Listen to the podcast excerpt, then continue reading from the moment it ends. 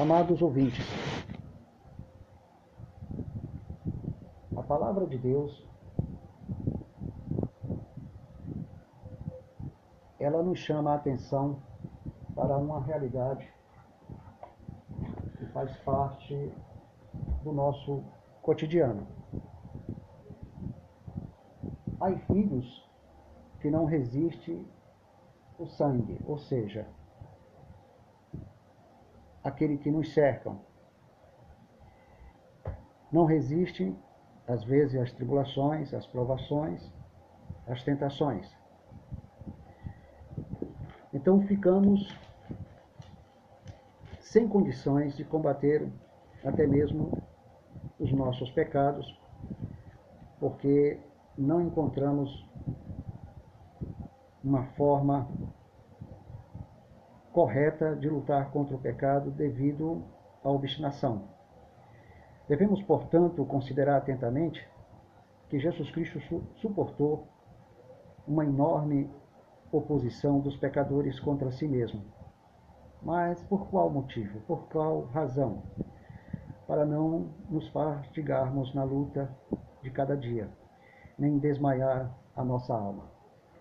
Isso quer dizer que o que ele sofreu era para proporcionar, após a sua ressurreição, poder de Deus em nossas vidas através do seu Espírito. Porque o seu Espírito iria nos fortalecer. Então, o sofrimento de Cristo era para produzir em nós, através do seu Espírito, ou seja, do Espírito Santo, aquilo que precisamos para não desmaiar, para não fatigar. Porque nossa luta contra o pecado é diária, mas muitas vezes não temos resistido até ao sangue, ou seja, o outro, a carne do outro. Apóstolo Paulo fala claramente que a nossa luta não é contra carne e sangue, mas contra principados e potestades que atuam nas regiões celestiais. Sabemos que pela palavra de Deus os demônios estão atados em cadeias, em prisões eternas.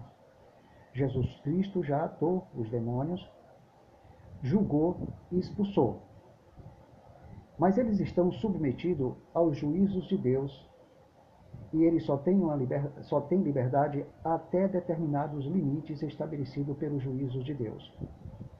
Então eles estão atados de uma maneira em, em através do qual ele não pode ir além do juízo de Deus. É como um cachorro que está preso a uma coleira. A sua liberdade tem um certo limite. Ele só atua ou se movimenta até onde a coleira permite quando ela está em suas mãos. Você controla.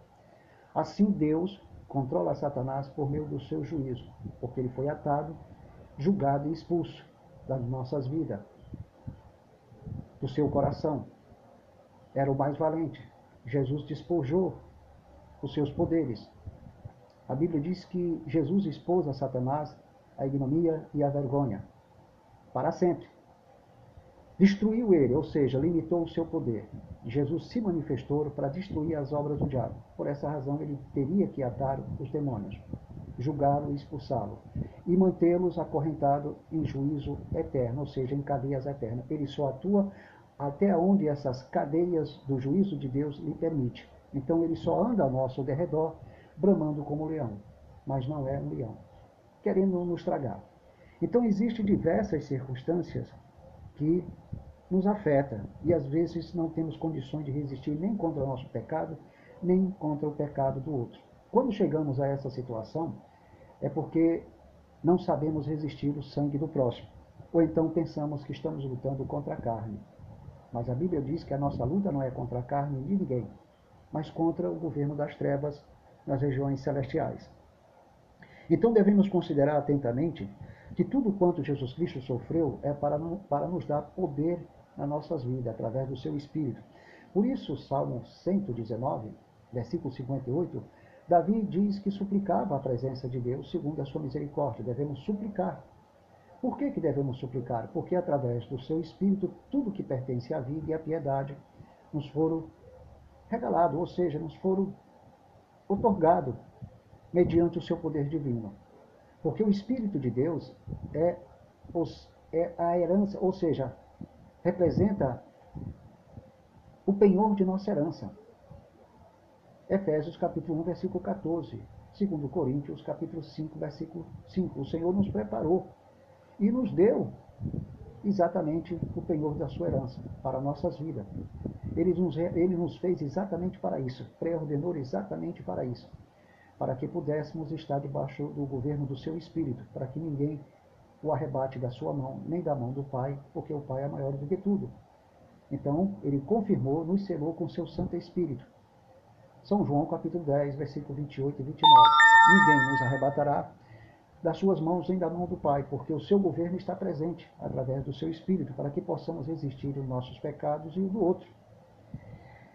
Isso foi possível porque Cristo sofreu por nós, para nos dar esse poder que hoje nós temos em nossas vidas. Então, quando não temos condições de combater o nosso pecado, não devemos esquecer, não podemos esquecer dessa exortação e nem desmaiar diante de qualquer repreensão da parte do Senhor, seja por meio da sua palavra, ou quando essa disciplina, o açoite, ocorra através das circunstâncias, porque existe disciplina através das circunstâncias. Então, nós temos que suportar determinadas disciplinas em meio do nosso cotidiano. É porque Deus nos trata assim, como filho. E se Ele nos trata assim, como filhos, é porque Ele nos ama. E a disciplina diária das circunstâncias da vida tem uma finalidade. Deus não deixa sem disciplina nenhum dos seus filhos, que são elegidos e predestinados. Logo, o bastardo, não sendo vivo, não tem essa disciplina.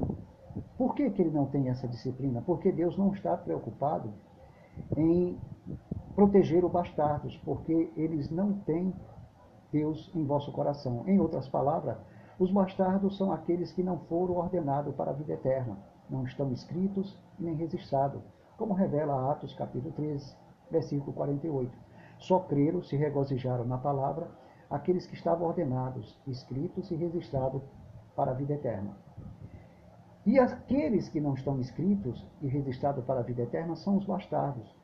E estes bastardos, amado, pertencem à perdição, eles são chamados em Adão. Em Cristo são chamados eleitos e os predestinados. Esses não são bastardos. Efésios capítulo 4 diz que Deus nos elegeu em Cristo antes da fundação do mundo, para que, para que sejamos santos e irrepreensíveis diante dele porque ele nos predestinou em amor para a adoção de filhos no amado, ou seja, em Cristo. Como eu disse sempre, como eu havia falado sempre, a eleição e a predestinação não está separada do sacrifício de Cristo. Cristo morreu pelos elegidos e predestinados para mantê-los sem mancha e sem pecado diante dele. Caso contrário, você não conseguiria hoje estar na presença de Deus. Então, os bastardos, eles são gerados segundo a carne e fora dessa promessa. Romanos capítulo 9, versículo 8, deixa bem claro que Deus nos escolheu antes de fazer bem ou mal.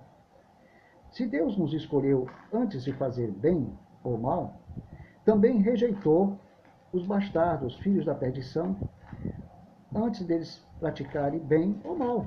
Porque o bem do bastardo, do filho da perdição, é um bem natural é um bem carnal, representa padrões bíblicos, não resta dúvida, são padrões bíblicos externos. Mas são práticas naturais que ele não pratica para a glória de Deus. E estes bastardos têm, têm neles alguns atributos da imagem de Deus, mas eles não são escolhidos, não são predestinados, não estão ordenados para a vida eterna. Por essa razão, apóstolo Paulo fala que por nem por serem descendentes de Abraão, são todos seus filhos. Mas em Isaac seria chamado a descendência de Abraão, que seria Cristo. Isto é, esses filhos de Deus não são propriamente os da carne.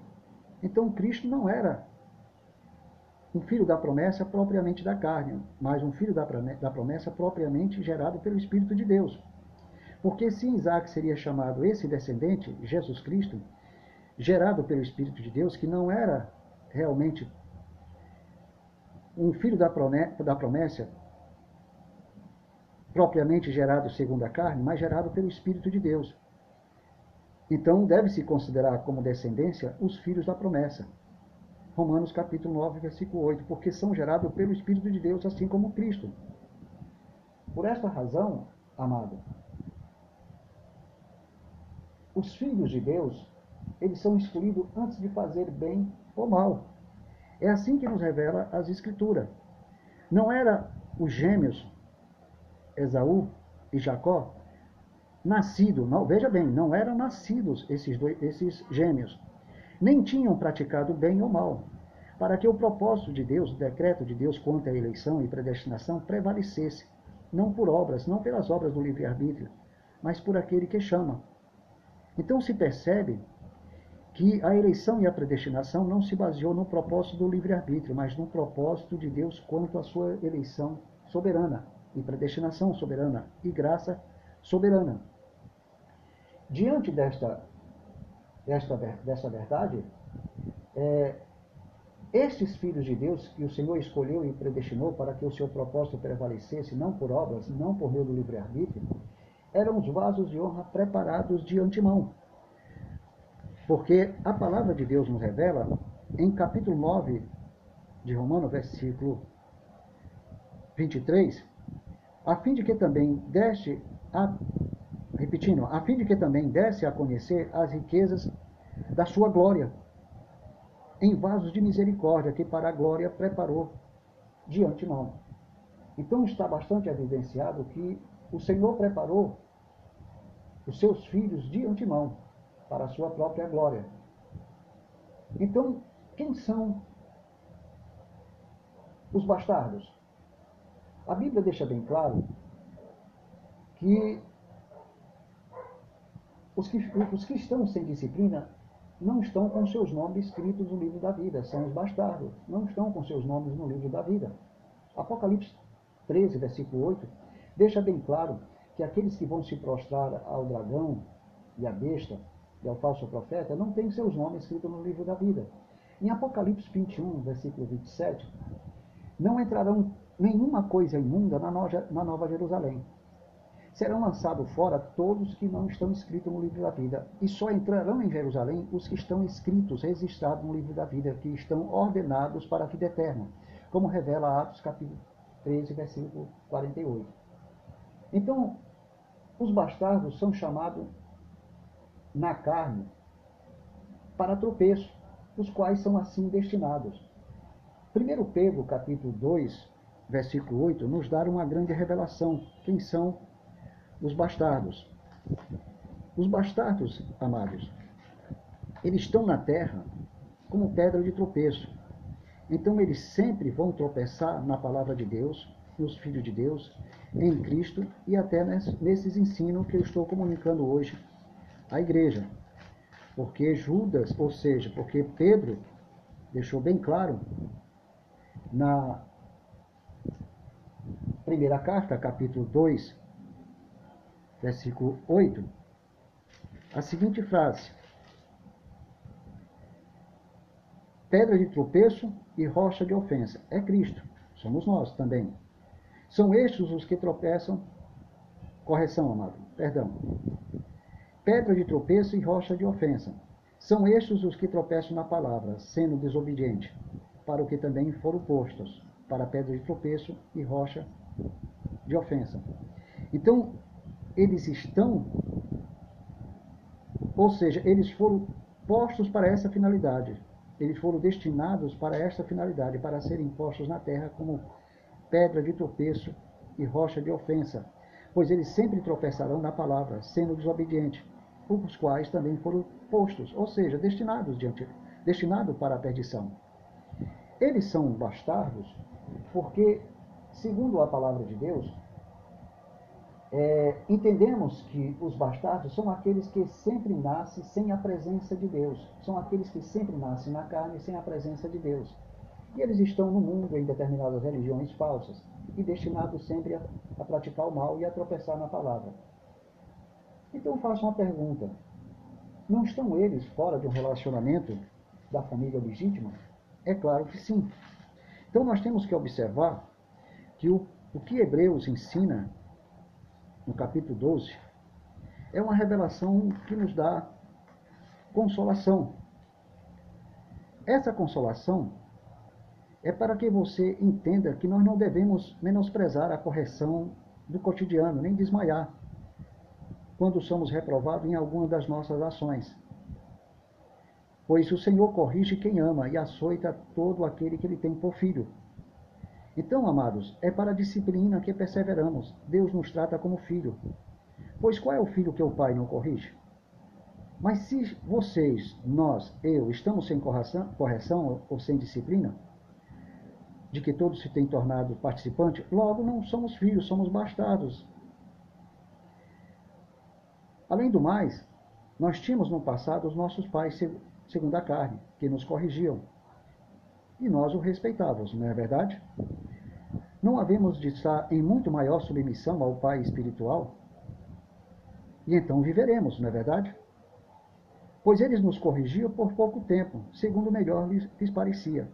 Deus, porém, nos disciplina para aproveitamento, a fim de sermos participantes da sua natureza. É evidente, amado, que qualquer disciplina que enfrentamos no cotidiano ou através das circunstâncias, com efeito, não parece ser motivo de alegria para nenhum de nós, nenhum de nós mas de tristeza.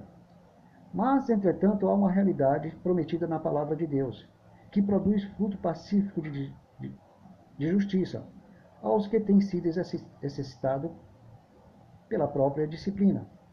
Porque aqui diz a palavra, ao depois, entretanto, produz fruto pacífico aos que têm sido exercitados aos que têm sido por ela exercitado, fruto de justiça, frutos de retidão. Então, isso significa que sempre quando vem uma disciplina, através da palavra de Deus, ou através do cotidiano, através de determinadas circunstâncias, devemos reconhecer que isso Deus permite para desenvolvermos a nossa santificação, uma vida reta, porque a finalidade de cada luta, das tribulações, provações e tentações, é que Deus, através dela, nos disciplina, nos corrige e nos transforma para que possamos apresentar frutos de retidão, de justiça, porque somos participantes da sua natureza divina. Então, o seu Espírito Santo está conosco para gerar em nós os frutos do Espírito, os frutos de retidão, já que participamos da sua natureza divina através da presença do Espírito de Deus. Apóstolo Paulo deixa bem claro que todas as coisas ajudam ao bem, aqueles que são chamados segundo seu, seus propósitos, ou segundo os decretos de Deus, através da eleição e predestinação.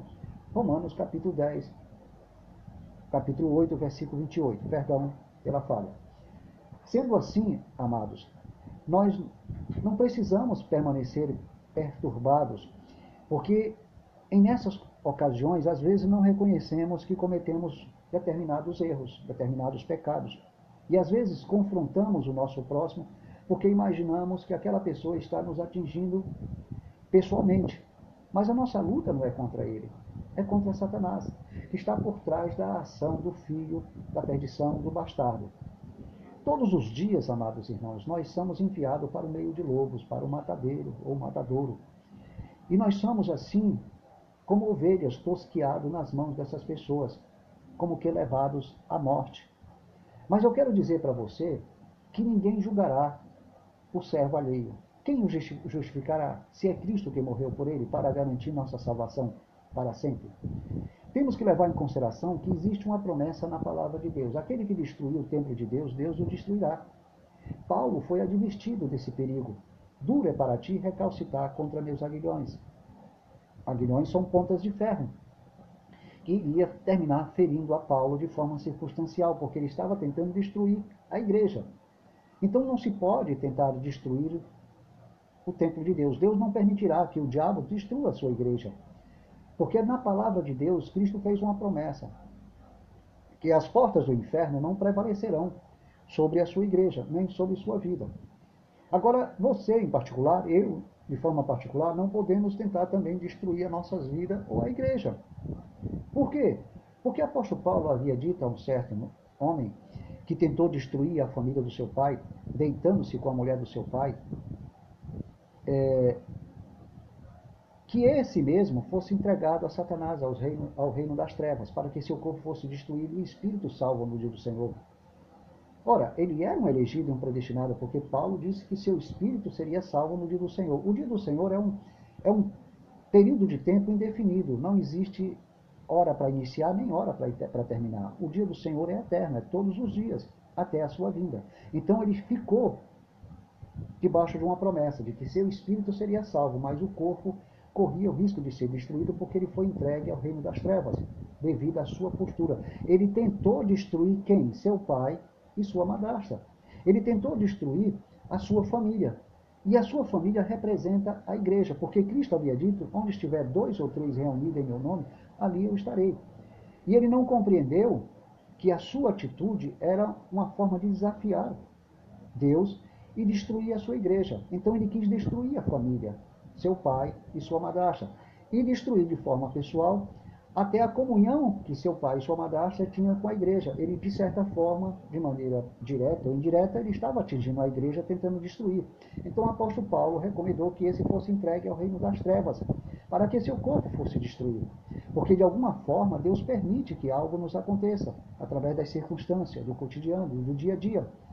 Porque a Bíblia revela, em Provérbios 29, versículo 1, Aquele que muitas vezes é repreendido endurece a sua serviço, será quebrantado de repente sem que haja cura. Então tem muitos cristãos, entre os calvinistas e entre os pelagiano e armeniano, mesmo sendo eleitos e predestinados, automaticamente temos que entender que se eles tentarem destruir a sua família, a igreja, eles correm o risco de serem destruídos. Vamos observar um caso isolado onde a Bíblia não fala o que aconteceu com o espírito deles dois, deles dois, Ananias e Safira. Eles foram destruídos, mas a Bíblia não fala nada em que situação ficaram o espírito de cada um. Nós sabemos que todo aquele que morre, o seu espírito volta para Deus, dos eleitos dos predestinados, porque a Bíblia diz que os filhos da perdição, o joio, foram semeados pelo maligno. Então o seu espírito não volta para Deus, que foi semeado pelo maligno. É isso que diz a palavra. E, é, e essa é a nossa visão da palavra de Deus quando observamos e entendemos a palavra do joio e do trigo. Então, o espírito que volta para Deus é o espírito do escolhido. Por isso que o apóstolo Paulo diz: entrega o tal a Satanás para que o corpo seja destruído e o espírito seja salvo, porque ele voltaria para Deus salvo. Veja o caso de Sansão. Ele pecou, ele desobedeceu, era um eleito, era um predestinado, porque o anjo havia dito aos seus pais que ele era nazireu para sempre, ou seja, eleito e predestinado para sempre. E ele morreu sob destruição, perdeu a visão, perdeu suas forças, mas Deus efetuou nele o querer e o realizar, porque a boa obra que Deus começa, ele termina. A boa obra que ele começa, ele termina. Filipenses capítulo 1, versículo 6. A boa obra que ele começa, ele termina. Ele, Paulo estava seguro de que Deus ia concluir a obra em qualquer crente, em qualquer igreja. Ele começa, ele termina. Isso Filipenses capítulo 1, versículo 6. Mas também em Filipenses capítulo 2 e versículo 13, ele realiza o querer, ou seja, ele faz o querer e o realizar. Então, o Senhor não abandona o seu povo, porque nada nos separa do seu grande amor. É o que está revelado em Romanos capítulo 8, bem no final do versículo, ou seja, do texto. Judas diz que Deus é poderoso para nos apresentar imaculado e nos guardar da queda, da caída.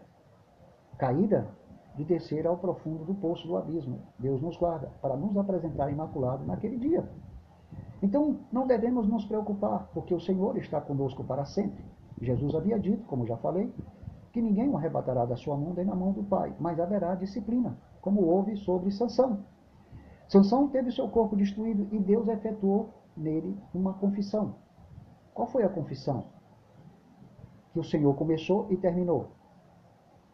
A confissão é que ele pediu as últimas forças e Deus lhe concedeu.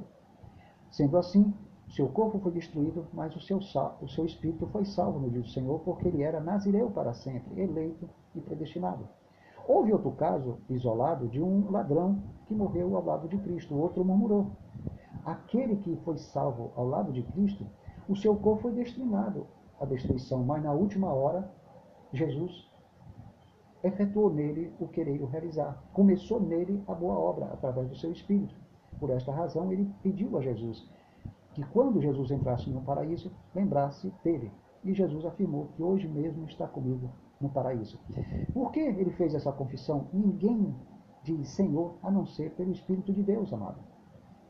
Nós cremos com o coração e com a boca fazemos confissão para a justiça, porque ninguém diz Senhor e nem estas confissões faz por vontade própria, mas pelo Espírito de Deus. Então, se a Bíblia diz, se com o coração creres e com a boca confessares que Jesus ressuscitou dos mortos, será salvo. Mas isso só é feito pelo Espírito de Deus. Porque o Senhor começa a boa obra em você, em mim. Assim aconteceu. Ele realiza o querer, e ele, ele faz o querer e o realizar. Ele governa nossas vidas, porque a quem predestinou chamou e ele acompanha. Se você ler Isaías 46, versículo 3 e 4, o próprio Deus deixa bem claro que vai acompanhar, acompanhava Israel desde o ventre, até a sua velhice, até seus cabelos brancos, e que os suportaria, os levaria. Suportaria por quê? Porque haveria erros, eles cometeriam pecado como, pecados como nós. Ser eleitos ou predestinados não nos faz autossuficiente. Nossa suficiência vem do Senhor. Nós só, nós só temos que entender que estamos debaixo do governo de Deus. Agora vamos falar sobre Ananias e Safira. Não sabemos o que aconteceu com seu espírito, mas eles foram destruídos. Por quê? Porque eles ficaram com a parte da, da venda do, de uma propriedade? Não. Eles poderiam muito bem ter ficado com a parte, desde que falasse a verdade. Mas não era porque eles mentiram ou porque não falaram a verdade. A questão não é essa, não é mentir ou falar a verdade. A questão é que eles desafiaram o Espírito de Deus como se não fosse Deus não creram que ali estava o Senhor. O que é que diz as cartas do Apocalipse? Que o Senhor é aquele que tem nas suas mãos as sete estrelas e anda no meio dos castiçais. O Senhor está na igreja, amado. Então devemos ter cuidado para não confrontar o, o Deus que habita sobre nós e no meio de nós, que nos tem em suas mãos. Então as pessoas olham para nós como seres desprezíveis, mas nós somos semelhantes a grão de mostarda. Deus nos ungiu para fazer coisas extraordinárias também. Somos desprezíveis aparentemente, mas somos meninas dos olhos de Deus. Então Ananias e Safira desafiaram o Espírito Santo, negaram que ali estava Deus. Então, quando nós negamos a veracidade de Deus na igreja e desafiamos e blasfemamos, corremos o risco de, ser, de sermos destruídos por alguma coisa que poderá nos acontecer.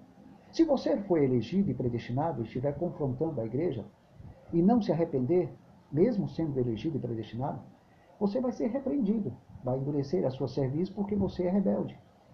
Mas corre o risco de ser quebrantado de repente sem nenhuma cura e você vai viver eternamente enfermo sem conseguir cura. Mas também eu quero deixar, deixar claro que há casos que crentes são fiéis que não obtêm cura, não porque sejam disciplinados e rebeldes, não, porque o Senhor, amado, opera como quer. A Bíblia diz que os sinais seguirão aqueles que creem em Jesus Cristo. Está bem claro na sua palavra. Creio no Jesus Cristo, mas isso não quer dizer que eu tenho que me apropriar dos sinais da minha fé, da oração, da obediência, da santidade, de determinadas virtudes ou jejuns e usar o nome de Jesus como vara mágica para sair por aí fazendo milagres, como se Deus fosse instrumento da nossa soberania, como se a fé, a comunhão, a obediência, a santidade fosse instrumento soberano para realizar milagre. Como se eu pudesse usar a fé, a palavra de Deus, confessando, como instrumento próprio para me fazer ou realizar coisas mágicas.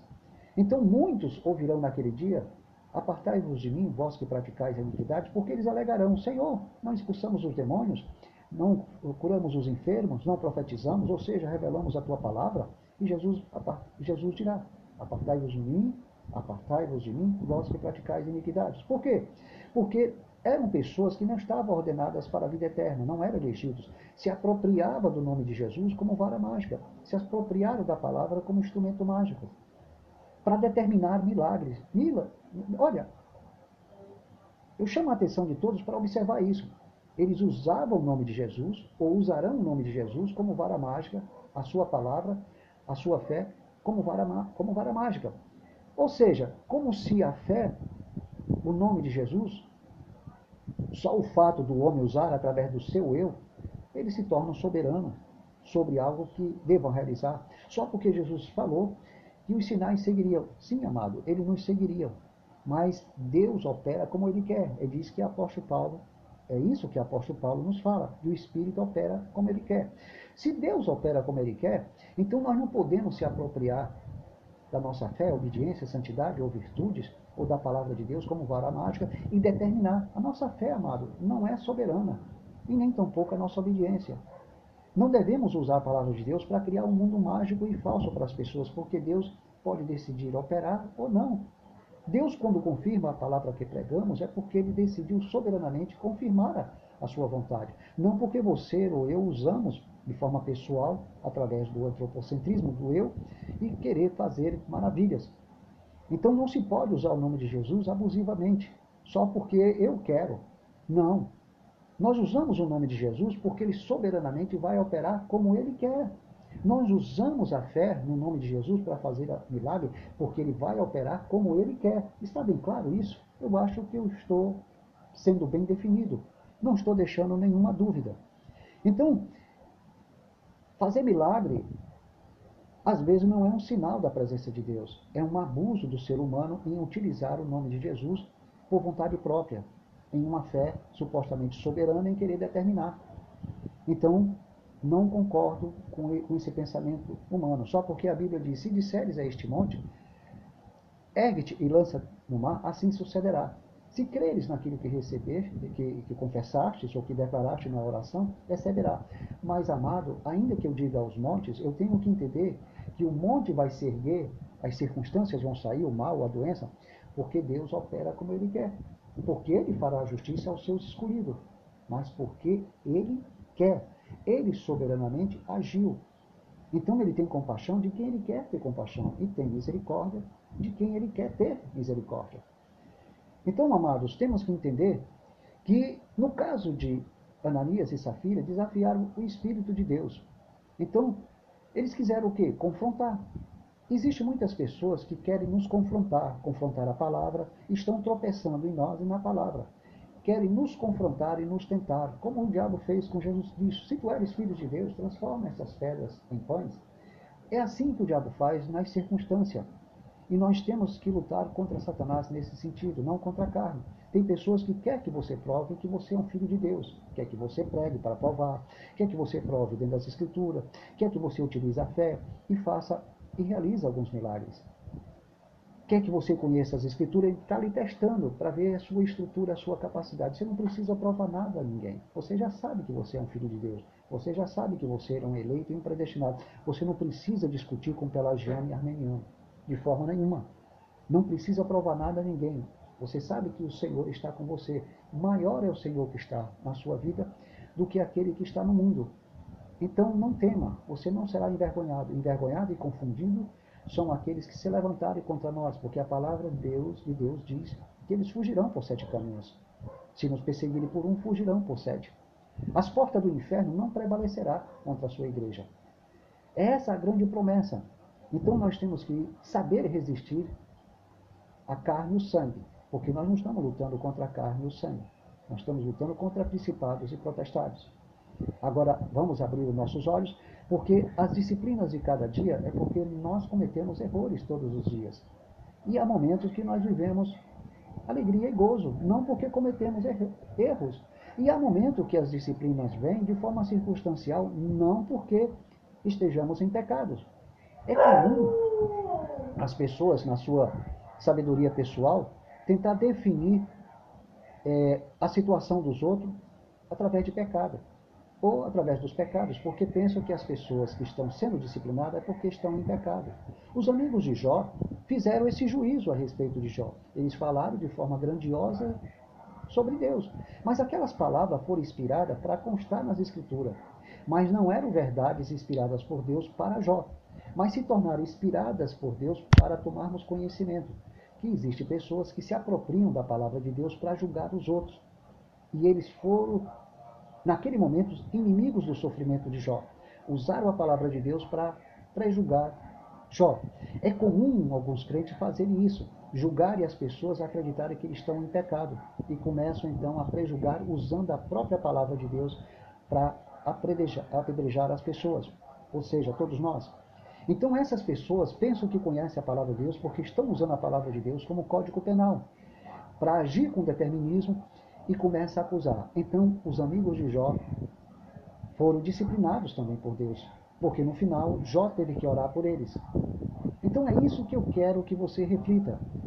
Deixe as pessoas lhe julgarem e pensarem que você está em pecado. Porque eles pensam muitas vezes que estão sendo inspirados por Deus. Há alguns que até têm revelações, profecias e visões para te atormentar. Não receba essas coisas no momento que sua consciência sabe que você está disciplinado, não por causa de pecado. E há alguns que são disciplinados por causa de pecado. As circunstâncias, amado, faz parte da vida. Deus permite que algo nos aconteça, mesmo que tenhamos pecado ou não, para gerar em nós os frutos de justiça, porque somos participantes da sua natureza divina. Uma certa ocasião, vou dar citar aqui dois exemplos bastante interessantes de quem é, não conhece a soberana graça de Deus. Alguém havia dito que Deus nos prova com sofrimento, com dores. Ele prova, amado, com dor e sofrimento de forma circunstancial, permitindo. Mas sabe qual é a maior prova de Deus no meio de tudo isso, quando Ele permite certas circunstâncias que nos afetam? Muitas vezes Deus permite porque você pecou e outras vezes você não pecou. Mas a maior prova de Deus, a maior maneira maravilhosa que Deus nos prova, é que Ele nos submete à Sua palavra, como, submet, como submeteu Abraão à Sua palavra, até que a resposta viesse. Então a, a prova do Senhor é essa, meu amado, é que você se submeta à Sua palavra, se submeta ao seu governo, ao seu poder, até que a resposta venha por fé. Pois foi isso que fez Abraão o Senhor proverá. E apresentou um substituto no lugar do seu filho. Então Deus sempre proverá. Submeter-se à, palavra de Deus por meio da fé, essa é a prova, meu, meu amado. A prova não é que Deus vai te dar um câncer. Depende é, é, da forma como você quer enxergar a palavra de Deus. Então, quando alguém é acometido de, de algum mal, é porque Deus permitiu, porque você tentou destruir o templo de Deus, destruir a igreja. Então, quando alguém tenta destruir, corre o risco de Deus permitir que ele seja cometido por algum mal. Mas eu não sei que mal será esse. Eu não posso dizer que será um câncer. Porém, no caso de Sansão, Deus permitiu a destruição do seu corpo porque ele foi rebelde. Então, amado, nós temos que entender que a maior prova de Deus é submeter-se à sua palavra, mesmo que você tenha errado ou não mesmo que a disciplina seja apenas circunstancial, porque Cristo disse: Nesse mundo tereis tribulações. Quando ele disse isso, ele não estava pensando nos seus pecados. Ele estava simplesmente dizendo que haverá tribulação como houve em seus dias. E assim como ele venceu o mundo, nós também venceremos. Por quê? Porque nós somos mais que vencedores. Quando o Apocalipse fala aquele que vencer em diversas cartas, é porque nós já somos mais que vencedores. Então, a recompensa nós teremos. Mas muita gente se apropria das cartas do Apocalipse para revelar uma salvação condicional por meio de obras. Ali são recompensas, amado. Mas me, conscientize, se conscientize de uma coisa: você já é mais do que vencedor. E disso João sabia quando disse: aquele que vencer. Aliás, quem falou foi Jesus Cristo. Aquele que vencer, haveria recompensa. Então, são recompensas que Deus nos dará a qualquer um que vencer. Mas é claro que Jesus já sabia, conforme as palavras de Paulo, que nós somos mais que vencedores e que nada nos separa do grande amor de Deus. Que ele começa a boa obra, ele termina. E ele é poderoso para nos guardar de tropeçar e nos apresentar imaculado, porque Jesus disse que ninguém nos arrebata de suas mãos nem da mão do Pai, que é maior do que tudo. Então, amado, você recebeu o penhor da, da sua herança, que é o Espírito de Deus, exatamente para que ninguém arrebate você da mão de Cristo. Então Deus sempre vai levar você à obediência, mesmo que você cometa erros. Por quê? Porque Deus nos deu a incapacidade de permanecer no pecado. Por causa de quê? Porque o nascido de Deus não vive na prática do pecado. E você, ao reconhecer isso, entenda que Paulo falou a Timóteo que o Senhor conhece o seu de antemão e predestinou. E tem este selo. Todos aqueles que invocam o nome do Senhor Aparta-se da iniquidade, porque você é nascido de Deus. Você sabe que você tem condição de apartar-se da iniquidade. Você só tem que suplicar a presença de Deus. Salmo 119, versículo 58. Então, suplique a presença de Deus na sua vida, para que você possa ter a vitória que você deseja no dia a dia. E você passe a combater os pecados da sua carne e não a carne do, do próximo, que a sua luta não é contra a carne e sangue. Aceite as circunstâncias, aquilo que é contrário, porque pode ser que você tenha falado algo e feito algo contra Deus ou contra alguém.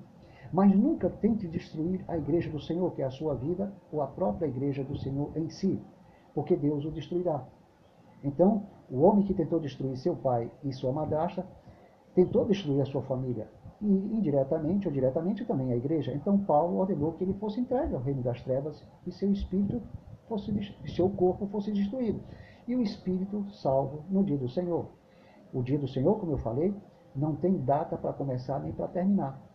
Só Deus conhece essa data, quando, ela, ela, quando é que esse dia começa e quando é que, ela, que essa data termina. Então não podemos estabelecer o dia do Senhor como 24 horas. Não tem uma carga horária no dia do Senhor. Não existe princípio e nem fim. Portanto, eles foram salvos sim no dia do Senhor, mas do caso de Ananias e Safira, nada sabemos. Eles morreram. Então, amados, nós temos que entender que Deus é amor amor soberano. A sua graça é soberana, mas a sua justiça é diferente.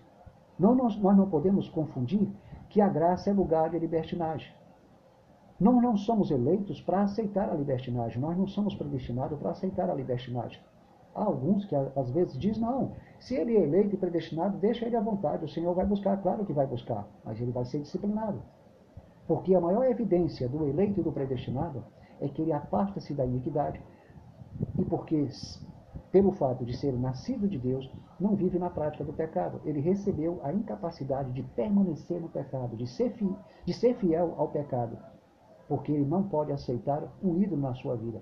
E nem os pecados são oferendas para que ele satisfaça a si mesmo, porque ele também não é um ídolo. Não somos ídolos para utilizar os pecados e nos satisfazer. Às vezes nos colocamos como ídolos Queremos que os pecados sejam ofertas a esse ídolo que é o seu próprio eu.